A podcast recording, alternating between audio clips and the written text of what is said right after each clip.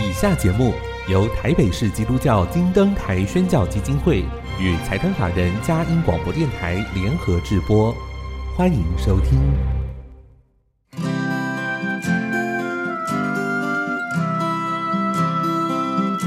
在现代紧凑的生活节奏里，以爱建立和谐的家庭生活，以喜乐专业的态度投入服务，一起营造你我的美丽人生，成为一个快乐又丰富的译文生活家。译文生活家，本节目是由林森南路礼拜堂社团法人中华民国合家欢协会、佳音广播电台联合制作，欧林静主持。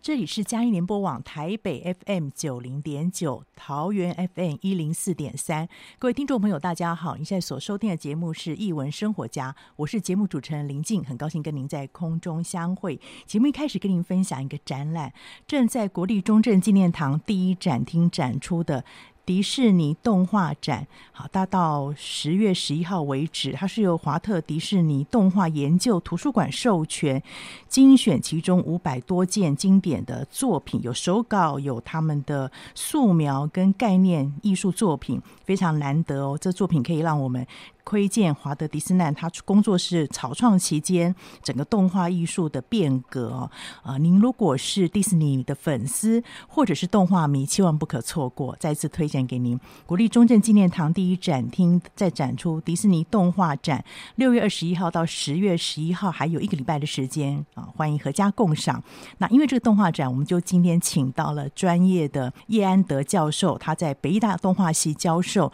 也是有多年的实际导演的经验，来分享我们音乐过后开始今天的访问。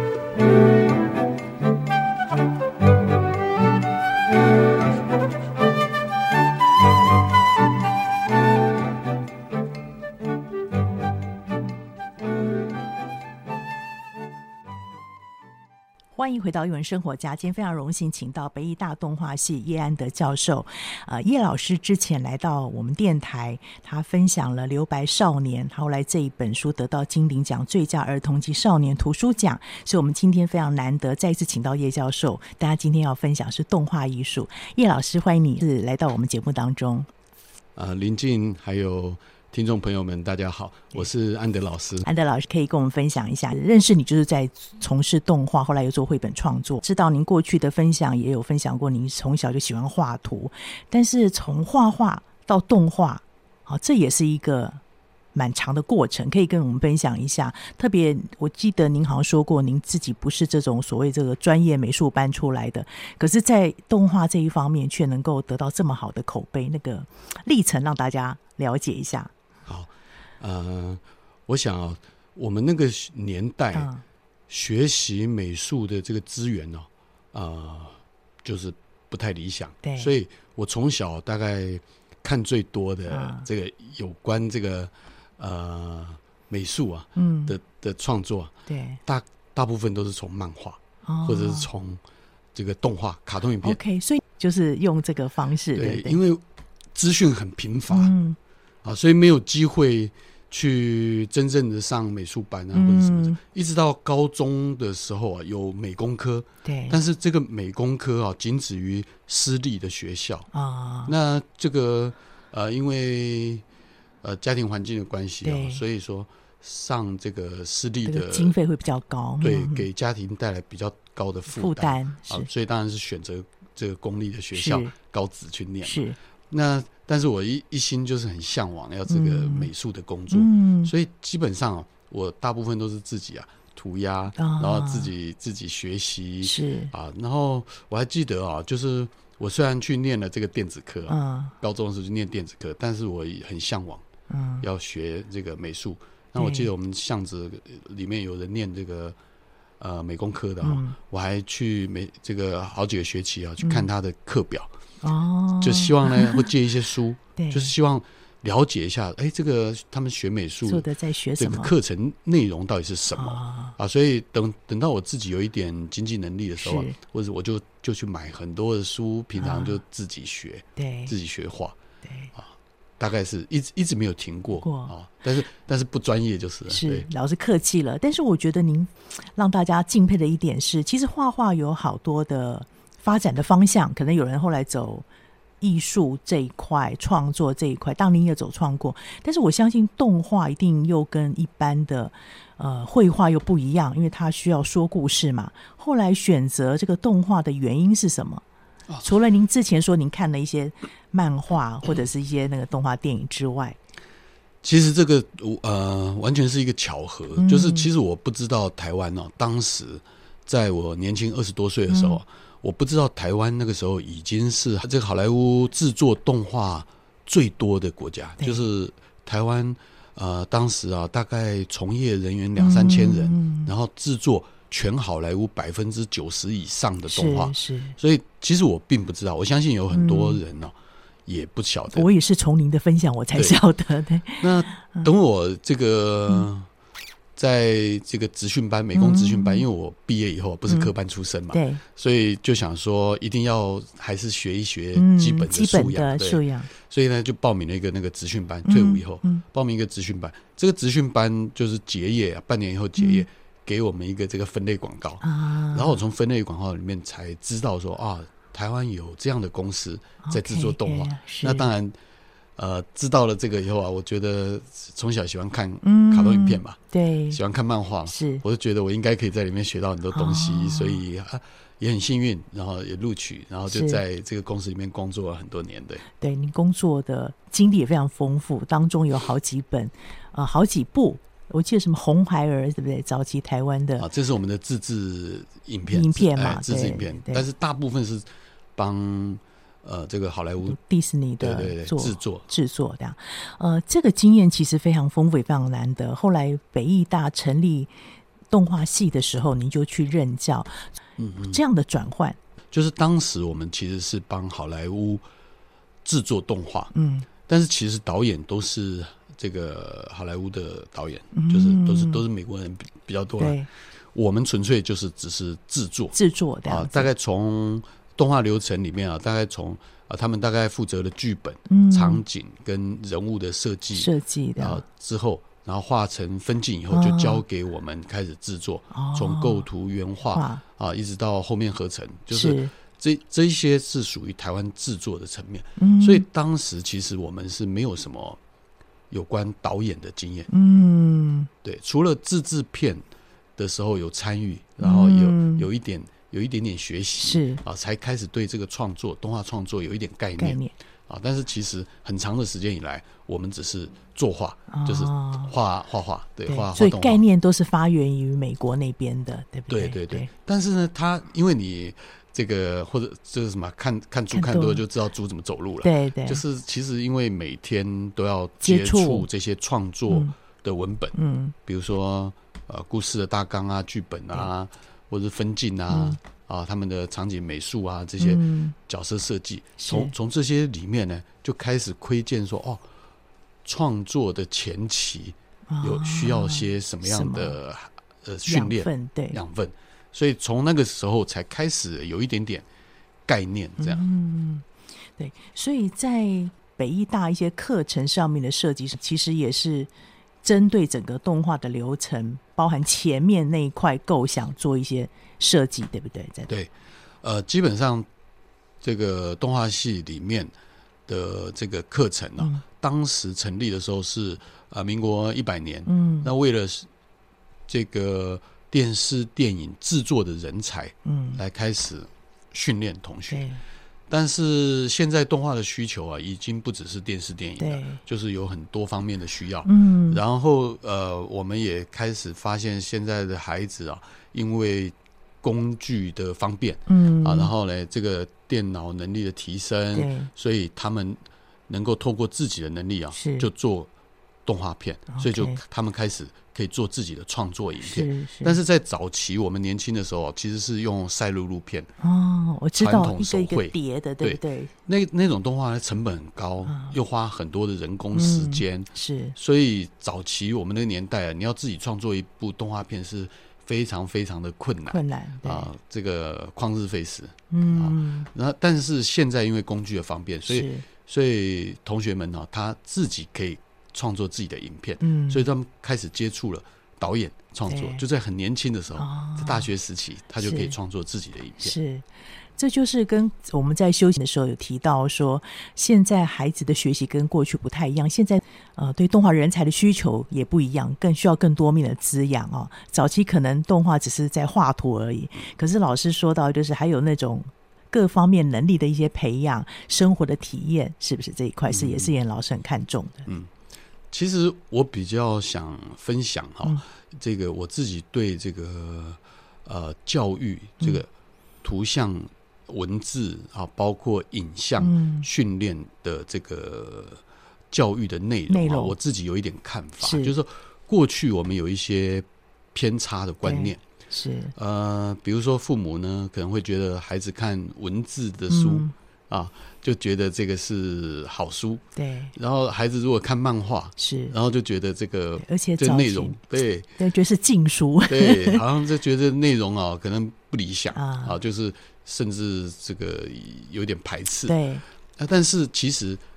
漫画它就是一个很好的图文影像的训练嗯。是那那个基本上啊，你要是懂电影的人都知道，它是其实就像个电影分镜。分镜的概念，对的，那所以可以知道，我们过去的训练里面嗯很少将文字跟图像结合起来。对，我们呢，美术课上的就是美术，嗯，作文课写的就是作文，对，啊，中这个用中文写作分文，开来的，嗯对，都所有的训练都是分开的。是可是到了影像，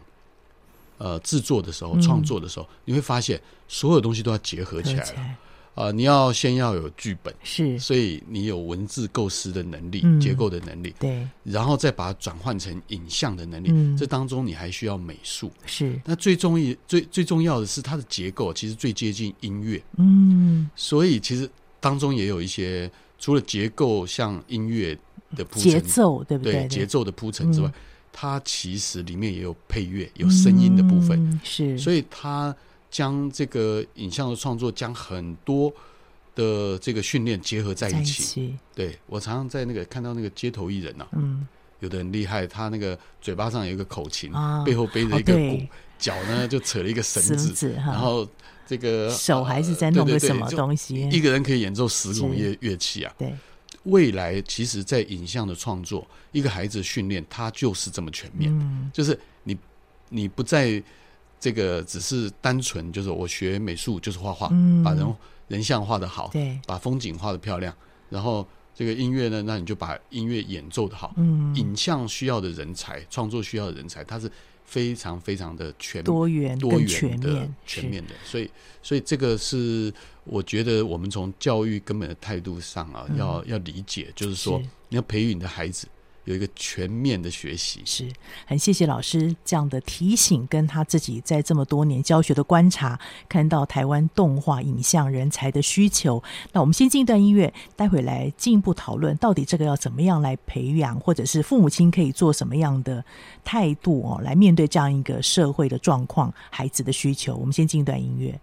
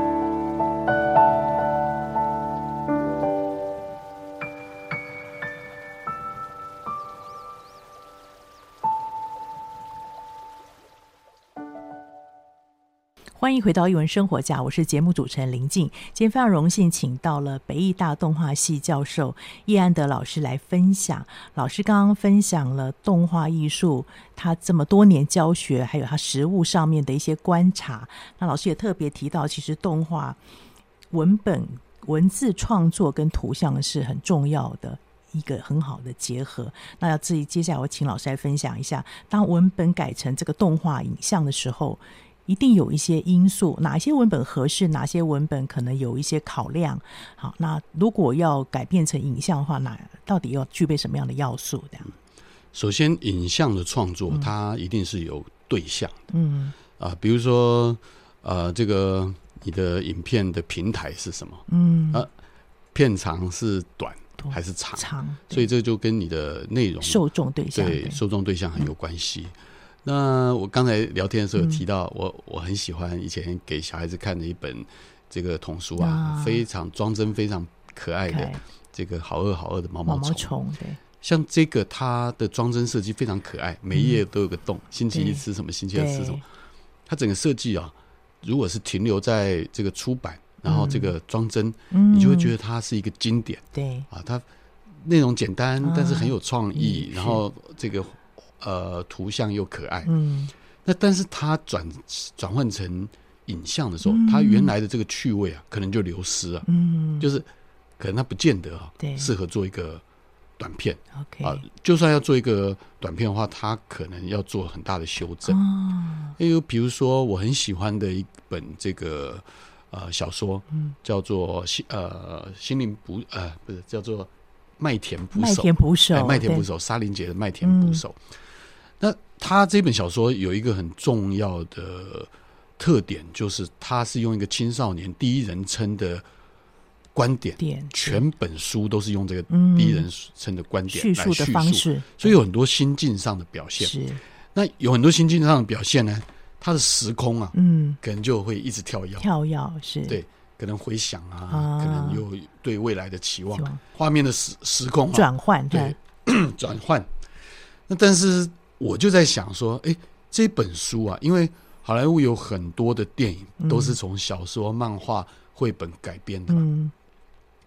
那我就想一想说，好莱坞有没有拍出这本电影？嗯，这这本小说，因为这本小说就我讲的，它它从第一人称的观点比较特别，嗯那我发现，就它没有这个原著改编的电影，嗯，但是呢，它有一个传记电影，对，就是这个有关这个作者沙林杰他的人生传记的故事、嗯是啊。对，他就从另外一个角度，他不就不是单纯就这个原著小小说说上面改编是啊，但是你你你认识这个沙林杰这个作者，他的人生也是很精彩，啊嗯对就像最近的那个电影《奥本海默》的那个电影。啊，啊，就是我们从一个传记的方向去理了解解这个故事是啊，所以我就呃，所以才会有改编的存在。嗯那我觉得这个呃，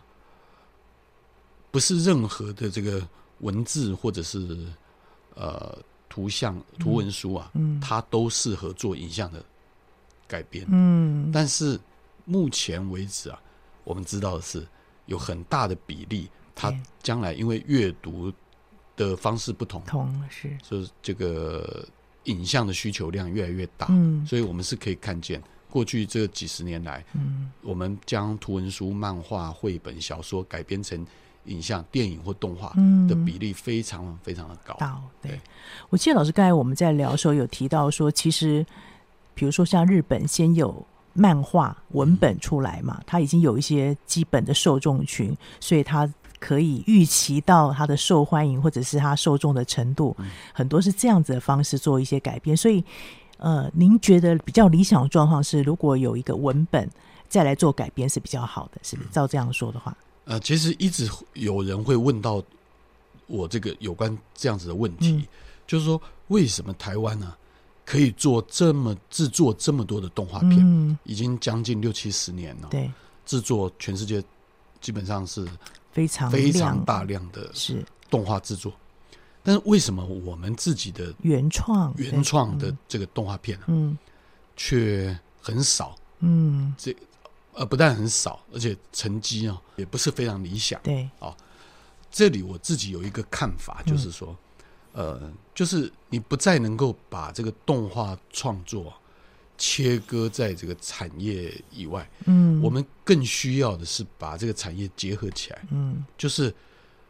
不管是在日本还是好莱坞或者是欧洲哈，你都可以看到他们的电影或动画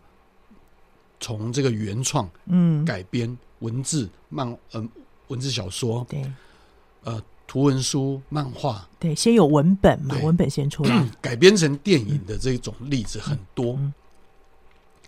然后他们呃不会这个好像是一个很冒险的投资，嗯，因为只要是拍成电影或动画，嗯你都需要花费很对大的资金。那我认为啊，不管什么创作，嗯它其实呃，你应该都从小的地方开始，嗯就是呃，我们如果有很多的创作，图文的创作、小说啊、插画，然后这个漫画，对有很多这样的创作，然后呢。呃，从这中间我们就可以找到适合发展成嗯影像嗯印的象的，这个原作，嗯然后我们就不会冒险，嗯，而且它已经有很多受众群众对，粉丝，嗯然后我们就可以预期，嗯比如说《灌篮高手》，他要拍一部动画剧场版的时候，他会有多少人嗯，到戏院里面去看，看，这都是可以统计出来的。对那台湾目前的动画创作，是我认为最大的问题就是没有把这个上下连接起来，哦，OK，所以他们呢就直接去拍电影，嗯在没有在成本小的时候就丢到市场里面，嗯，让这个读者来认证认证啊，这个适不适合？对，呃，这个内容适不适合大？会不会有人有嗯兴趣？是，所以大家都集结了很多资金以后，啊好不容易，然后花了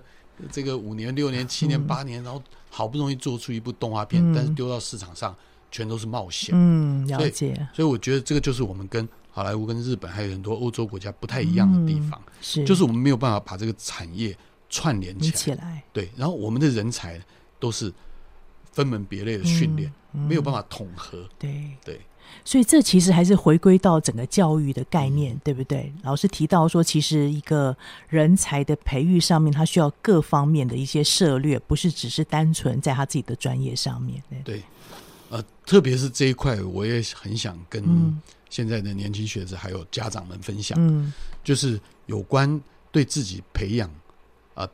这个学习的这个方向。嗯，以前呢、我们在那个年代，可能你受教育有很大的目的，当然，当然还是有很多是嗯对提职升业嗯可以提升自己的素养，但是有很多时候，我们的训练其实是为了一个职场嗯的工作，嗯所以我们会在这个专业上，就是针对这个方向去训练。嗯，可是未来你会发现，有很多的职业就消失了，对，因为这样子反复的工作啊，现在的这个 AI 的出现发展哎出现以后 啊，一个震荡、很哦，多很 多的啊工作就被取代带了，了， 对，所以所以这个未来的职场会有一定会有很大的嗯变化。变化，啊，如果你的这个工作很容易就被这个这个取代，嗯啊，那势必你可能就是要做一些调整。嗯，所以我觉得，呃，我们在未来在学校里面的训练呢，可能不是为了一个工作位置的需求，嗯然后去训训练一个孩子的内容，反而应该更重视，让他们从小啊有一个全人的发展。嗯，啊，比如说体育啦、音乐啦、嗯美术啊，都是每个孩子应该涉略的。对，不再应该是像以前一样啊，就是把音乐课、美术课、把体育课这个让出来，啊然后给给主流科系，对不 对 对对来考这个我们认为啊，升主学科，对升学很重要的主嗯科。我觉得过去这个时代已经变了，嗯，而且考试入学的方式也变了，对，多元了呃嘛，，也也很多元对，入学也很多元。是我们反而需要一看到一个是一个很健康的嗯，全人发展，是呃，比如说他学游泳。啊，其实他不是为了一定要参加奥运，对，他学音乐也不是未来一定要成为一个音乐家，嗯，他就是为了充实自己的这个呃呃这个基本学能，对，或者是好奇，想要了解那个对，领域，或者是说开拓嗯他自己的呃领域，就是嗯他他可以接触的领域嗯，啊，他这个学习的过程探索很重要啊，是所以我们我们知道他他对音乐的理解，啊，对这个其他不同知识的理解以后，他嗯是他就知道他呃喜欢什么。什么？我觉得我们在学习的过程里面有一个更重要的地方，就是让孩子知道，呃，这个什么是最重要的。嗯就像爱因斯坦说的，不要让一条鱼去学爬树嘛，嗯，他一定找不到 他这个的对对，他适适合他的对道路要。找到他优势对，，所以我们未来就是让一个人回归到这个全面嗯的这个、呃提升啊，嗯而不是就是单单停留在呃主科的学习啊对、考试。是对，这是非常重要的对，，对，我我还想提一个，啊就是呃，Stephen 金就是一个美国的这个惊悚就小说对的作作作家者、畅销作家，畅销作者啊。然后呢，很多的这个父母啊，都问他，嗯他他每次在演演说的时候，很多父母就问他说：“哎，我想知道一下我的孩子啊嗯有没有这个写作的天分啊，啊？”然后这个石原金说：“哎，很很容易啊，你可以判断你的孩子有没有天分。嗯，你只要他上完这个这个写作课啊，他回家还会不会继续写？嗯，他如果不会继续写，你还要逼他写，老师还逼他交作业，那肯定他就是没有天分。对但是如果这个孩子他废寝忘食，啊，你叫他不要写，快去睡觉，赶快吃饭，嗯他还是继续写，就表示他有天分。嗯这个我我也知道，很多父母都会告诉我说：“哎，安德老师，我我小孩子哦，好像对画画有天分，嗯好像对什么有天分。对”但我就说，那很简单，你就让他自己去做，啊，他愿意不被逼迫的情况底下，嗯他也主愿意动一直反复的去收集资料啦，去嗯反复的学习，不怕失败。那我觉得慢慢慢慢，他就会变成天分。对我觉得不是天才，是就是就是你会从持他续的累积的这个、这个学习过程里面，嗯就看到他的成果。是对，没有一个呃，这个这个学习啊，是可以凭空我们就看到成果的。嗯每一个都需要一个阶段。对那如果他自己没有足够的热情，嗯他一定就没有办法这个让他的这个学习持之以是恒。对，很谢谢老师。其实重新再定义天分或所谓的什么天才，更重要是那个持续的累积，然后有热情继续下去，扩展自己生活生命的领域。我想对这个孩子，对我们的下一代都是很大的影响。那我们先进一段音乐，待会我们再来听听看老师。呃，特别是这三年疫情下来，学生的状况有什么样的一些影响跟改变？我想这个部分也是现在教育者或父母亲蛮关心的议题。我们先进一段音乐。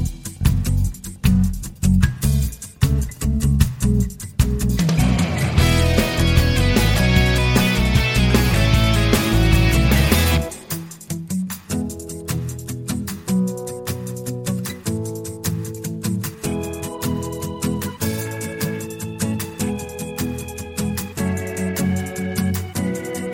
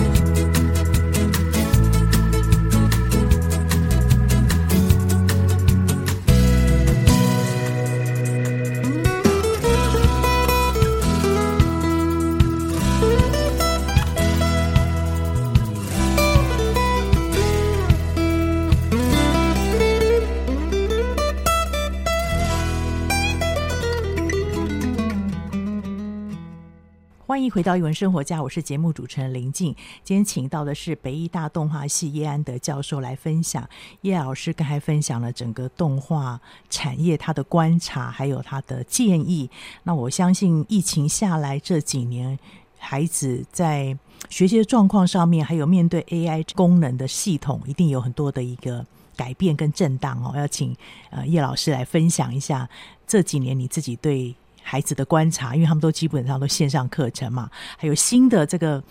技术出来了，一定有很多的影响。对嗯其实我从事这个呃教育工作哈、嗯到现在，嗯然后就发现这个过程啊也有很多的变化。嗯，那尤其是特别这三年，嗯因为疫情的改变，对，包括我们授课的方式也也受到不了一影样响。哈。那呃很多时候是需要线上授课。嗯那今年进来这个一年级、二年级的同学，这一两年进来一、一二年级，他们在高中哦，嗯，可能会有长达两年到三年、嗯都是在家里线上授课，所以基本上他们跟同学啊是没有什么，互动互动的嗯，就是我我还蛮难想象，在我们那个年代啊，嗯对就是你没有到学校上课，然后跟同学互动，啊，那我观察结果就是发现他们对人之间的相处啊，嗯，好像也产生了一些变化。变化哈，哎、我我最近啊，就是这个到了这个年纪啊，啊，啊，跟这个呃以前念书的同学，前一阵子暑假安排了一个环岛环 岛对，经过了这个三四十年以后啊，嗯我们再次环岛，我们有说不完的话对，题，有共同的回忆对跟共成同长的回经验，忆对，当年住宿舍，嗯，然后有很多有难趣的忘事、的难忘的嗯经经验是，啊，这个在学校校园里面发生很那多是事，革命情感，对 对。但是现在孩子如果不到学校上嗯课，在线上授课的时候，加上他们平常用的是手机，嗯，所以他们基本上是可能呢，在连在家里啊，可能都很少跟父母互动，嗯对，可能都关在房间，然后在哦在手机上是跟朋友一起打电动嗯啊，或者是用讯息来聊天，可能呢没有面对面，我在想，他搞不好同学是谁都不太了解吧，啊对不呃事对？事实上，戴着口口罩罩 上课的时候啊，我有很多同学最近，呃，口罩稍微可以嗯宽松一点啊，对才发现说我我我并不认得 他们，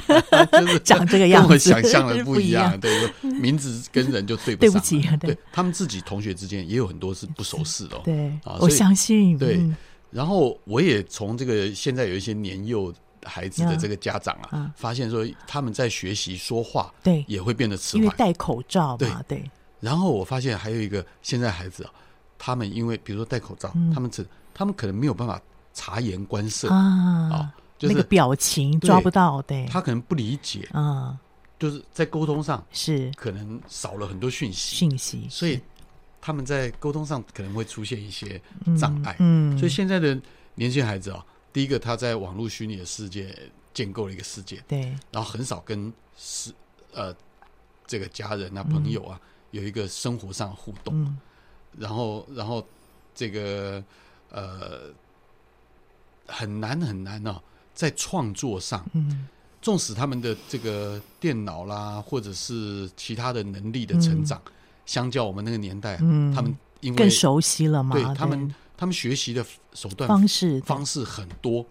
所以他们很快的可以累积他们的技术。嗯你会发现，可能我们这一代啊，你要学习一个东西很 很迟缓，对，特别是 AI 的东西可啊，是对他们其非常直觉。是他们很快的就可以学会，比如说电脑的操作，啊然后就制作创作作品。对，那是他们可的是语又言反过来说，你如果没有真正的生活的体嗯验，那你的创作内容就很有可能呢、贫乏到就是只有你自己的感受。嗯，啊，我们我我自己常常讲到创作的层面呢、啊，对，嗯其实是可以讲到天人物我，有是啊，就是我们可以可以从这个上帝创造啊，嗯到这个呃宇宙观啊，嗯到人生价值啊，是到到人天人就是人际关是系的互动，对，物就是讲到我们这个环环境对生态对对生态，然后到我就认识自个我。人的关系对，那所所以，当你没有跟这个世界有接触的时候，嗯反而你就贫乏到就是嗯就是你的创作内容，嗯就不知道要呃谈什什了么啊，所以我觉得在在创作的内容层次上啊，一定一定就会很封闭。嗯所以我的看法就是，其实既然我们有了这个 AI 嗯，啊，还有这个人工智嗯慧对的这个兴起啊，然后也有一些工具的方面，嗯电脑方面，我们应该要让把这一些事情交给他们做，嗯，我们反而应该要来探索这个世界，嗯有更多机会其实是玩乐。嗯就是过去我们认为的学那个玩乐啊，嗯是学习的大 敌。对但现在我们应该倒过 来，啊我们人生在世的时间更应该花时间在体验上，嗯，就是我们把更多的事交给他们去做，对，然后我们有更多的体验生活，体验对生活嗯，啊，跟人际的嗯互动关系、啊，对自己的认识，对，然后跟大自然的认识。你因为认识更多大自然，当然你就你就会保护大自然，嗯就跟大自然融为一体。对，所以所以你很多观念你就改变了，嗯，因为你会更爱这个世界。是，所以所以我觉得第一个就是要从我们现在这个被制约的这个教育形式里面解脱。嗯，我们要认为啊，玩乐体验是一件很重嗯重要要的的事情，对，我们会从这里啊看到我们人真正的价值嗯，对。老师在学校会怎么鼓励孩子？啊、我常常跟这个孩子说，就是不要一直在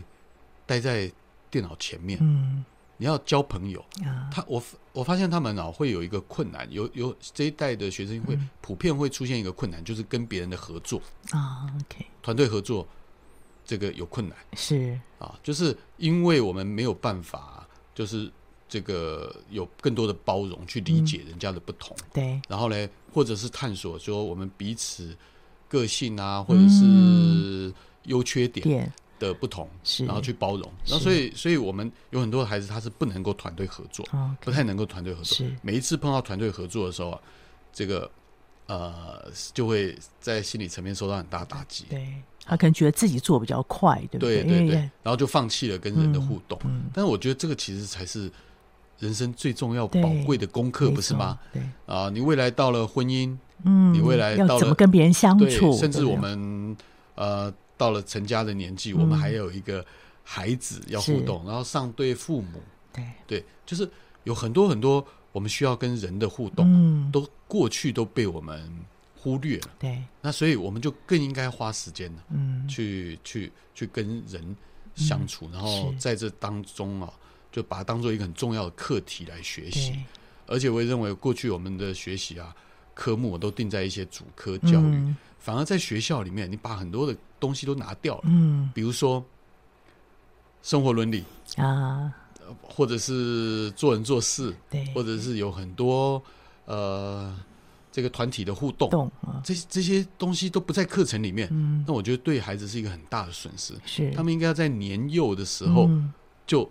可以跟别人互动很好，嗯自然而然他长大在婚姻上，在在团体中，嗯他会很自在，而且他他有困难，他也知道怎么样寻求帮助。帮助那甚至他有能力的时候，他也可以回馈给嗯回馈给团体。是所以我觉得这个部分是教育一个很重要的部分，嗯就是认识自己、认识别对人、认识这个世界。是。对，我我想很重要，其实还是父母亲观念的改变哦。老师在接触这一块，包含您自己也在教会有一些接触一些呃成人嘛，您自己觉得对我们这一代的父母亲，我们可以怎么样来突破我们自己原来的舒适圈或是我们的框架，然后来面对孩子这样的转变？可能我们跟不上他们这种面对呃新科技的方式，可是我们可以怎么样成为他们的后盾来支持他们？这样、我可以说一下我在教会里面的生活。可以啊，可以。以啊，呃，就是因为现在家庭结构啊，可能都有一点点变化，对。比如说家庭这个成员变少了啊，啊，可能父母呢也没有跟长辈三代同一起住堂一起对住。我我自己是我我们知道家你是还是三代，对，我们是三代同 堂嘛。那可能你自己啊，呃，可能跟父母接触都少了，更不要对说你的孩子啊，嗯，有机会跟外公外长婆辈啦哈、爷爷奶奶是啊一起生活。是那所以家庭的成员变少了，再来就是咳单亲的比例也很高，嗯所以呢，很多的孩子在家庭还还有弟兄姐妹的关系嗯也不太一样不，太一样呃。现在生的少，对不真对的？少。哈所以少子化以后，我们我们的那个环境已经变有一点改变了。嗯对，那教会大家都知道是一个大家庭，是所以里面的长辈啊，其实，在我们上一代的长辈嗯，别、人的爷爷奶奶就变成你的爷爷爷爷奶奶。奶是，然后你你有机会跟长辈接触，嗯，你平常自己可能都没有接触到自己的爷爷奶奶啊 对可是你在教会里面啊，就是接触到爷爷奶奶，为他们是服务啊，对做一些事啊，或者是嗯有一些智者的指引啊，对啊，就是就就变得很重要。是嗯这样的生活环境呢，就弥补了我们原来家庭这个相处有一些层面缺失的地缺失的地方好。然后呢，别人的妈妈嗯，呃，就变成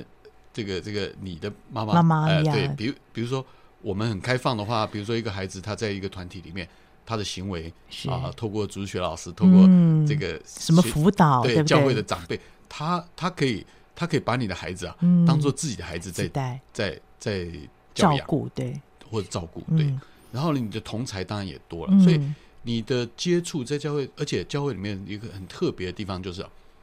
我们是都是不同，没有不是同职性的人聚集在一起，嗯对，我们有达官显贵是在里面，就不同各行各业各的业人，的，对不对？然后呢，我们也很很很欢迎嗯，这个、呃这个来自不同族群的是弟兄姐妹对啊，比如说这个在呃原住民的团体啦。啊，啊，或者是这个外籍的配偶是啊，或者有很多就是一些不同的族群融合在这个团体里面，嗯它其实就是一个小型对，社会。就丰富了，对对不对？当然，在这里面会有很多的功课，嗯有很多的摩擦，嗯有很多的适应。嗯，但是你想想看，你在这个小型的社会里面，一个大的家庭里面，嗯你在这里学习很多功课成长，是自然而然你在在外面的社会，嗯一个小孩子，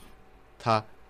他的适应能力就很好对。他先预备对未来面对社会的学习，对，对，而且我我相信，在这个环境里面成长的孩子，很多的孩子啊，嗯，他会为上帝所用，对，就是因为他具备了这样的条件、嗯，啊，他甚至有更多这个起初的爱心是啊，他可以帮助这个社会。是所以我觉得教会生活这个环境、啊，嗯其实带给很多很多呃家庭的帮助，帮助，甚至我们在教会里面有这个课后辅导，嗯，就是有一些隔代教养。对，还有一些呃弱势弱势或的单孩亲童的家庭，对对啊，让他在课后的时候啊，嗯他没有家长可以照料，对，然后他可以父母亲也安心了，对对，他就放到教会这个团体对里面呢，有有有有很多的支志工持老师对，然后会帮助他，嗯不不论在课课业的学习上，还有这个做人做事的态度啊、嗯啊教养上面都有机会帮助他们是，所以我觉得。呃，其实我们说不可以偏离这个、这个、这个、这个环境，就是对这样。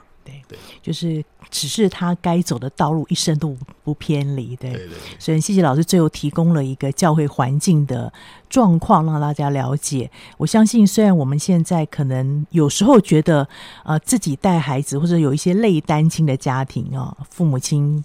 单方在隔地做这样的工作。呃可能会有一点疲惫，或有一些担忧，但是我想教育会这一部分是一个很好的资源，好，可以让你在同时得到了这样的照顾。那更重要是帮助孩子在一个群体当中生活，让他从小呃，学会怎么去跟人相处，学会怎么样去善待别人，将来生命当中也回馈到自己身上。很谢谢老师今天的分享，从您的专业一直到您的生活，到后来对我们这些孩子或者是对现在的父母亲的一些提醒，提供了教会的资源啊、这方面都给我们很好的看见啊、期待有机会再邀请您来分享。